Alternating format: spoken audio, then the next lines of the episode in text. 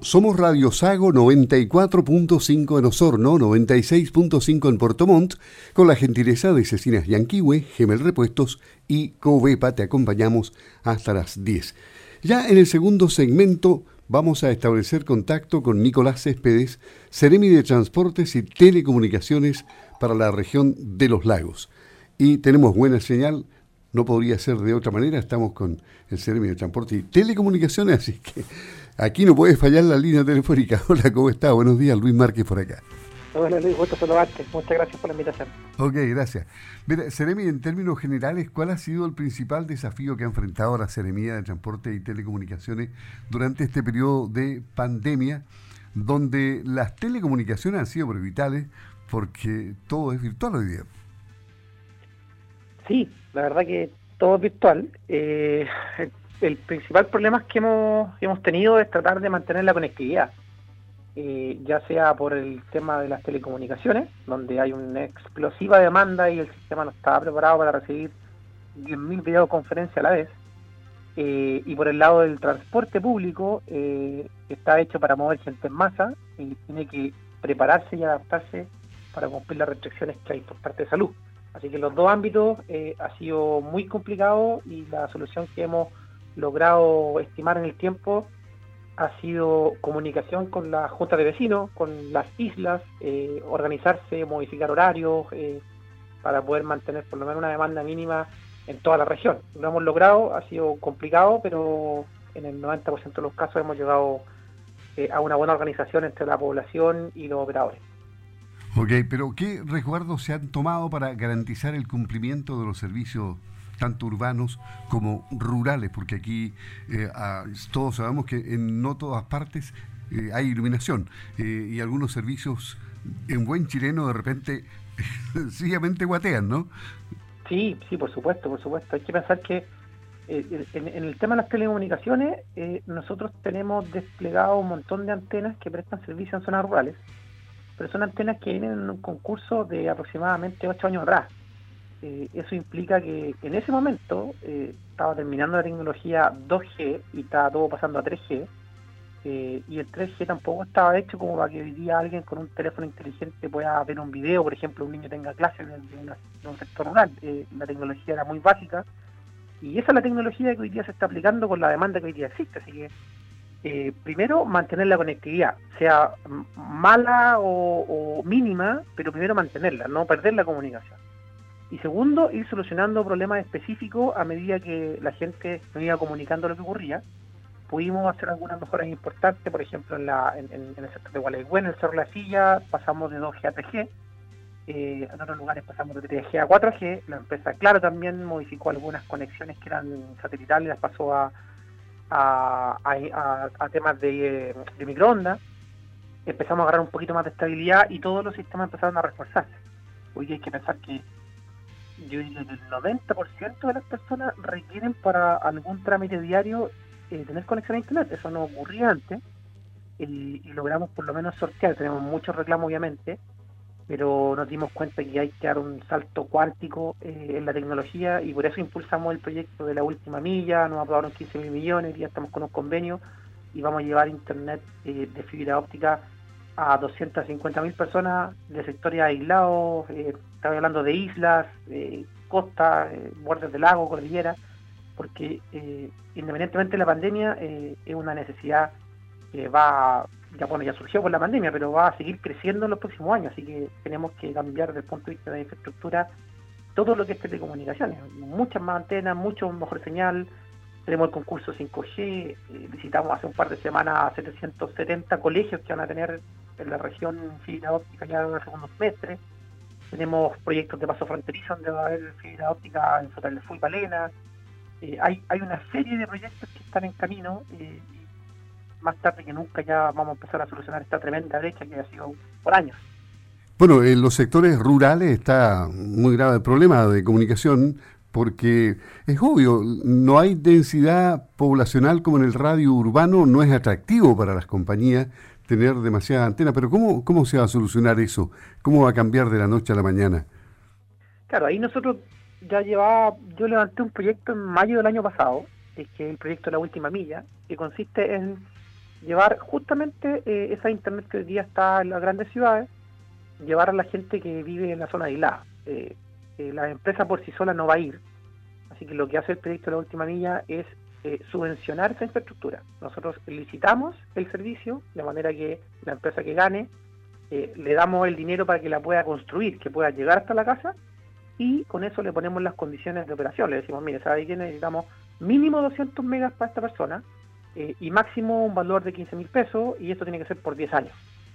Eh, y ahí es con esas condiciones las empresas llegan y ofrecen servicio y tienen una concesión de la Subtel por 10 años para que esa familia que vive en el sector aislado, estoy hablando de sectores muy aislados, no sé, me imagino el lado sur recuerdo el lado sur del lago Yilcho, por ejemplo, o todo el borde costero de Osorno. O sea, son cosas que gente que no tiene cobertura hoy día, eh, esas personas van a tener internet de 200 megas por 15 mil pesos por 10 años.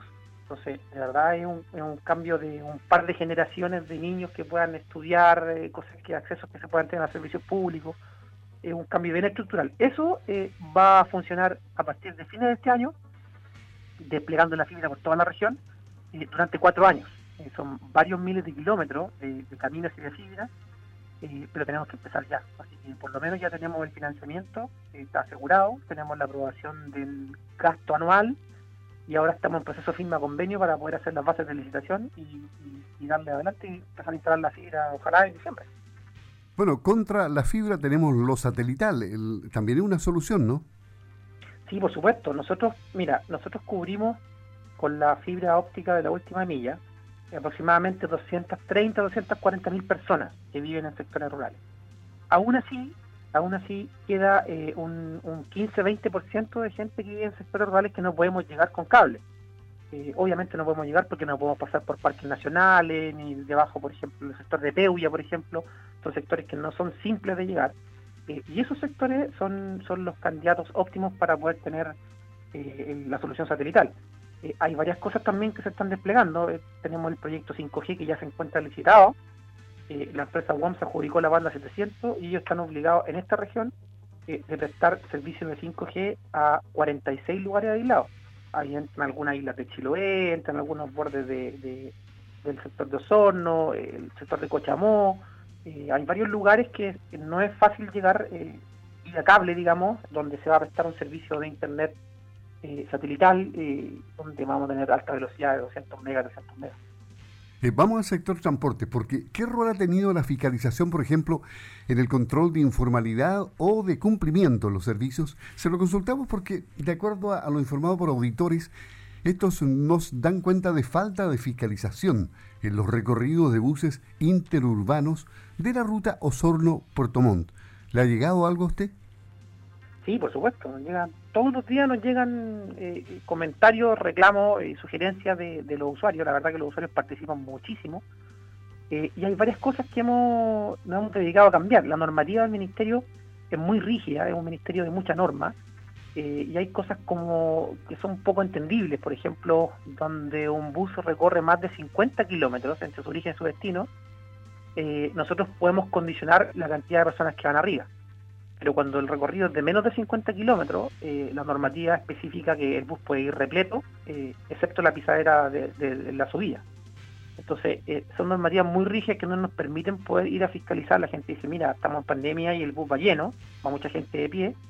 Bueno, pero cuando son menos de 50 kilómetros, así es la norma. Así que estamos trabajando en modificar una serie de normas. Y digo que alrededor de 25 normas del Ministerio están siendo cambiadas hoy día, varios decretos supremos, eh, para poder tener las herramientas de, combatir esto, porque hace mucho tiempo que existen normas, estoy hablando del año 90, del año 80, que hoy día están siendo actualizadas, eh, y eso ha sido un trabajo enorme, o sea, eh, poder modificar eso, pasar por una serie de, firmas, aprobaciones legales, hasta el supremo que firme el presidente, es una tarea grande para poder preparar el transporte público para el futuro. Hoy día tenemos en la región perímetros de exclusión, que son zonas reguladas, donde sí nosotros tenemos un, mayor control, digamos, porque tenemos GPS, cámaras, contadores de peatones, y eso lo tenemos en Castro y en Quillón, eh, donde ha funcionado bien el transporte público urbano, por lo menos. Y eh, en Osorno, que lo tenemos aprobado, estamos esperando que salgan de la cuarentena para poder hacer la medición inicial y empezar con el perímetro en Osorno. Eh, y además tenemos 424 contratos subsidiados en toda la región, entre buses rurales, colares, eh, lanchas, eh, barcos, aviones. Por tanto, sobre esos 424 servicios, eh, nos hemos coordinado bastante bien y hemos mantenido lo que se refiere a la operación y también hemos mantenido el monto mensual que nosotros le pagamos a los operadores para que puedan seguir haciendo el servicio. Así que el problema principal lo tenemos en los sectores que no están subsidiados y que no están regulados. Y eso ocurre mucho, por ejemplo, en la ruta eh, de Puyehue a Osorno, o, de Osorno a San Juan de la Costa, eh, o, entre Osorno y Puerto Montt. Así que ahí es donde estamos poniendo nuestra atención eh, para poder ir regularizando este sistema que es bastante arcaico, es bastante artesanal. ¿no? Claro, claro sí. Cuando hablamos de transporte, siempre nos centramos en los buses, los taxis y colectivos, pero algo dijo usted del transporte marítimo. ¿Cómo ha impactado la pandemia al transporte marítimo en la región?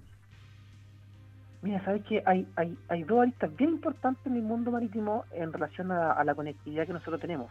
Eh, hemos logrado, dado a que está todo subsidiado, la verdad que solamente existen dos rutas en la región que no están subsidiadas en el mar, que eh, el canal de Chacao, que funciona bastante bien, eh, y el canal de Alcagüe, que funciona bastante mal.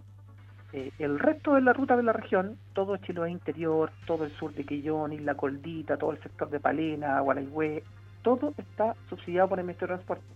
Por tanto, nosotros en nuestros contratos tenemos la facilidad de poder modificar horarios y en la mayoría también podemos modificar días. Por tanto, cuando en la pandemia ocurre, por ejemplo, un brote de COVID eh, en, no sé, en la isla eh, Mayen, por ejemplo, nosotros sí podemos eh, modificar el itinerario de manera que las personas se puedan sentir más seguras. En muchas islas nos han pedido eh, cancelar el servicio por una semana, o restringir el uso de personas en el servicio. Y hemos hablado con los operadores, hemos aplicado los contratos y hemos mantenido la conectividad en función de lo que la gente solicita. Es muy importante que eh, se escuchen en las juntas de vecinos. En Isla Guar, por ejemplo, tenemos cinco juntas de vecinos y juntarse con ellos de manera constante es importante para ver las necesidades que ellos tienen, sobre todo en pandemia. A veces llega un concejal, por decir algo, o algún alcalde a solicitar algo y nosotros nos comunicamos con la junta de vecinos y no es lo mismo que ellos quieren. Entonces, el tema de la comunicación ha sido bien importante para poder mantener a raya el COVID y poder mantener la conectividad, porque ellos igual necesitan comprar sus cosas, porque como vienen una isla no tienen un supermercado y tenemos que darle salida. Así que hemos, hemos logrado modificar contratos y mantener la conectividad en toda la región. ¿Cómo, cómo ha sido eh, de tortuoso ese tema del canal de Alcagüe? Eh? ¿Por qué ha sido tan complicado? ¿Por qué cuesta tanto encontrar una solución ahí? ¿Cuál es el problema de fondo? Sí, hay un problema eh, que es difícil de entender, eh, porque son muchos actores los que están involucrados. Eh, de partida, la administración de las rampas es un convenio que está entre en Pormont, la Dirección de Obras Portuarias y el Ministerio de Transporte. nosotros lo que hicimos en Alcagüe fue dar gratuidad al uso de las rampas. Cualquier operador que quiera llegar ahí y quiera prestar un servicio a la comunidad, lo puede hacer sin pagar el costo de, de ocupar la rampa, digamos, le sale gratis por el tema de conectividad. Eh, pero raro, raramente no ha llegado otro operador. Tenemos un solo operador que con el tiempo se ha ido disminuyendo su servicio, su calidad de servicio, eh, y no tenemos otro operador. ¿Por qué? Principalmente porque no tenemos oferta de naves. La verdad que la gran mayoría de las barcazas que mueven vehículos eh, están, en, su gran mayoría están siendo consumidas por el mundo de las salmoneras. Las salmoneras financian muy bien, sobre todo cuando tienen mucha demanda, eh, a las barcazas, le pagan un contrato muy millonario, eh, contrato que no podemos justificar nosotros como ministerio. Eh, ese es como uno de los principales problemas, la falta de oferta. Y lo segundo es que tenemos condiciones legales muy fuertes, por ejemplo, la ley de marina mercante no permite que el Estado intervenga en una ruta donde ya opera alguna nave con, con, bandera chilena. Hoy día hay un servicio, si bien no es el que nosotros necesitamos, pero no podemos intervenir contra él está Tribunal de la Competencia, si el Estado se mete con un subsidio también está afectando el negocio de quien hoy día está funcionando. Y, además, eh, los dineros que vienen del Transantiago, que son los que se ocupan para poder pagar estos servicios, eh, eh, se define por ley que tienen que ser en lugares donde no hay conectividad. Entonces el canal de Alcagüe no cumple esas tres condiciones. Por eso es muy difícil para que nosotros podamos intervenir a través de un subsidio y estamos buscando alternativas eh, de mejorar las rampas, de, mejorar el proyecto del puente que tiene el MOB ya proyectado en anteproyecto, eh, para darle velocidad a la solución, porque la verdad han pasado varios años, han pasado varios gobiernos y eso no ha tenido solución. Nosotros como transporte levantamos ahora el estudio de gestión de tránsito de Arcagüe donde vamos a mejorar todo lo que tiene que ver con el acceso a la rampa del sector de Alcagua en el pasaje. Estamos todos aportando un poco, pero la solución eh, es bien compleja desde, desde, el mercado hasta, hasta el mundo normativo, digamos. Eh, Seremi, para reforzar finalmente lo de la brecha digital en los lagos, entonces usted asegura de que se va a iluminar los sectores más alejados antes de fin de año, decía, ¿no? Sí, empezamos a tirar la fibra eh, a fin de este año. La verdad que el proceso administrativo es bien engorroso, pero hemos andado muy rápido. Eh, pero no solamente el, el, tema de la, de la última milla, sino que, como te decía, hay alrededor de seis proyectos que van a cambiar el lagarto del país. Eh, tenemos la fibra óptica austral, hoy día se está tirando la fibra en el sector de Ralún, eh, para llegar a Cochamó, está, el sector, está la licitación del 5G, que nos dio 46 sectores aislados con 5G, eh, tenemos el paso fronterizo, tenemos la fibra óptica nacional, que va a llegar un camino paralelo a la Ruta 5 hasta la ciudad de Quillón, eh, tenemos la, el de la conectividad 2.0, que son los 300 y tantos colegios que ya se encuentran adjudicados con la, con la fibra óptica de Internet para el segundo semestre. Eh, tenemos el tema de los pasos fronterizos. Eh, la verdad que son, son incontables los proyectos de telecomunicaciones que se están implementando y estamos justo en el punto de inflexión donde está todo aprobado, está todo firmado y ahora hay que empezar a desarrollar los proyectos, ir a terreno, desplegar la fibra, y, empezar a dar el servicio. Eso se demora alrededor de 6 a 8 meses eh, y nosotros estamos corriendo para poder llegar lo antes posible. Ok, le agradecemos al Ceremi de Transportes y Telecomunicaciones de la región de los lagos, Nicolás Céspedes, el haber estado aquí en esta conversación en primera hora, donde ha entregado importante información. Muchas gracias, que tengan un buen día, Ceremi, hasta pronto. Muchas gracias, Luis, gracias a ustedes, saludos a todos.